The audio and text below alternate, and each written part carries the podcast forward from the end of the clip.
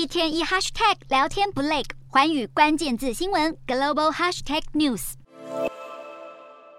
中国民间以金九银十来形容消费旺季，再加上十月结婚季将至，让不少民众抢在十一黄金周连假之前入手黄金，好过节。无独有偶，也有南韩的超商业者二十八号起推出黄金自动贩卖机，让消费者不用上银楼或是百货公司就能够买到金条或是黄金的纪念币。而二十八号，英国央行突然放歌，态度法家湾，宣布启动六百五十亿英镑的购债计划，形同另一波的量化宽松，让市场松一口气，也带动了美元跟美债殖利率从高点回落，支撑黄金买盘。二十八号现货黄金收在每盎司一千六百五十九点九七美元，而美国黄金期货结算价也收在每盎司一千六百七十美元，涨幅都在百分之二上下，但是金价仍然维持在两年半的低点。另一方面，二十八号国际油价也大涨，布兰特原油重新进逼九十美元大关，涨幅百分之三点五。美国燃油库存降幅高于预期，显示消费需求出现反弹，更让西德州原油一口气站上了八十二美元关口，涨幅近百分之五。然而，二十八号，美国总统拜登公开警告能源业者别发疯灾财。尽管引发业界反呛是总统在玩政治游戏，却凸显拜登对抗通膨压力山大。但有看法认为，中国需求出现反弹，再加上美国出售战备储油接近尾声，让第三季累跌超过两成二的油价可能正在走出谷底。